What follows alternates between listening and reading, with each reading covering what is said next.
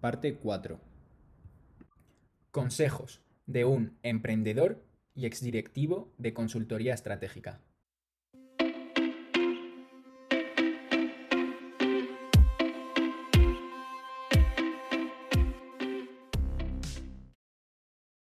Vamos a pasar a, una fase en la cual vamos a recomendar a los jóvenes ciertas cosas. Eh, quería preguntarte si tú tendrías algún consejo que hayas aprendido durante tu carrera profesional que quisieras transmitir a la audiencia que nos está escuchando. Yo creo que el primer consejo que puedo dar a los jóvenes es que eh, sean muy humildes. Eh, muchas veces el ego de los jóvenes hace que no vean las cosas como son. Eh, y el ego es lo que mata todo. En realidad, pues eh, si escuchas muchos por fuera, no sabes dónde está la esencia de las cosas y si tienes ego tampoco lo sabes. Ese equilibrio que lo decía y que lo reflejaba mucho Steve Jobs y que yo, también me he visto muy reflejado en eso, es que no sabes quién tiene razón, ¿no? Pero está claro que quien no tiene razón en esto. O sea, partiendo de una idea, la habilidad de escuchar es tremenda, es clave. La habilidad de seleccionar la información que nos llega para no alterar la esencia también es clave. Lo cual, verlo ahí una actitud de dentro hacia afuera y de afuera hacia adentro. De dentro hacia afuera es, si tienes mucho ego vas a fracasar, seguro, pero seguro. Y de fuera hacia adentro es que si no tienes personalidad también vas a fracasar.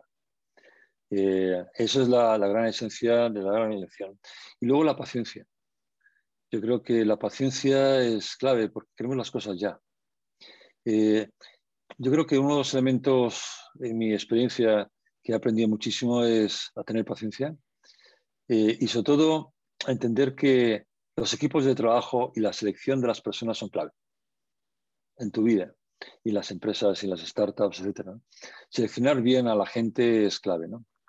Uno puede decir, no, pues hay que desarrollar un, trabajo y puedo trabajar con cualquiera. No. Eh, yo creo que, que, hay que saber con qué familia quieres rodearte en donde el día de mañana puedan compartir tu futuro. ¿no? Pero esa humildad de compartir tu, sueño es, y transmitir tu sueño de la forma en que los demás puedan realizarlo eh, es, clave. Pero, digo que, pero fundamentalmente mi, mi, gran recomendación es que se encuentre el balance entre el ego y la personalidad. Esa es la gran recomendación que puede hacer que muchos grandes gente puedan cambiar. Decía Will Bunker, eh, el creador de Match.com, es uno de los grandes inversores de Silicon Valley, decía que si tengo que fracasar, que fracase cuanto antes. ¿no? Pues yo creo que, que eso es importante. Si tengo que fracasar, si he de fracasar, cuanto antes fracase mejor. Pues Obviamente siempre está la parte positiva. La parte positiva es que hay que triunfar. Pero es que el triunfo consiste a en fracasar pequeñas veces. Pero el ego, agarrarte al ego para sujetarte a la barca hasta que se hunda es una cosa absurda, ¿no? O sea, te va a destruir. Totalmente.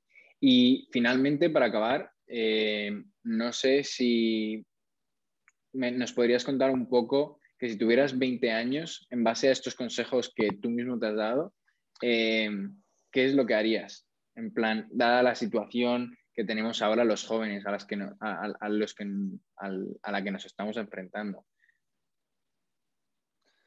Yo creo que eh, si tuviera 20 años, eh, volvería a crear cosas, siempre crear cosas, siempre empezar cosas de cero. Y esa es, esa es mi, mi personalidad de innovador. Y siempre he intentado ser diferente. ¿no? Y creo que esos dos elementos es empezar cosas y ser diferente, intentar encontrar los huecos donde, donde donde los demás no están, ¿no? O sea, el famoso océano azul, ¿no? Pero siempre hay que pensar en ese océano azul porque es donde pescas tranquilamente, ¿no? Donde hay visita y los barcos no te tapan la brisa, ¿no?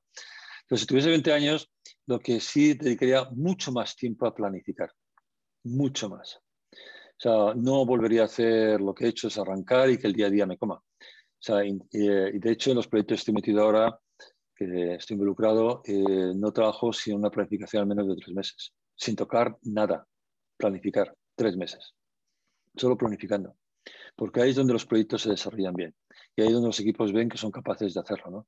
Pero necesitamos mucho más tiempo de planificación, no ir tan rápido, que los inversores, los, los accionistas no se pongan nerviosos. ¿no?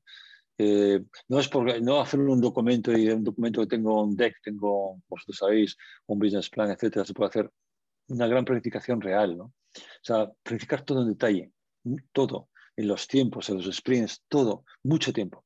Esa es la diferencia entre nosotros y los americanos, ¿no? Los americanos planifican muy bien, se tienen mucho tiempo planificando y hasta que la hoja ruta no está bien eh, detallada para poder detectar las desviaciones y corregirlas, eh, no empiezan. Y es que nosotros hacemos eso. Estoy encontrando con muchos hoy en día de tecnología que no quieren planificar. No, vamos a ponernos en marcha, porque eso ya lo veremos sobre la marcha. Eso está. Con lo cual, si tuviese 20 años, eh, seguiría con mis ideas locas, pero planificaría mejor. Planificación, humildad, la contención del ego. Estos son los consejos con los que acabamos la entrevista y quería agradecerte personalmente pues, que hayas estado aquí, que hayas dedicado este tiempo a hablar con, conmigo y, y, para toda esta gente que nos va a escuchar. Muchísimas gracias, Carlos. Ha sido un placer para mí cuando, cuando quieras.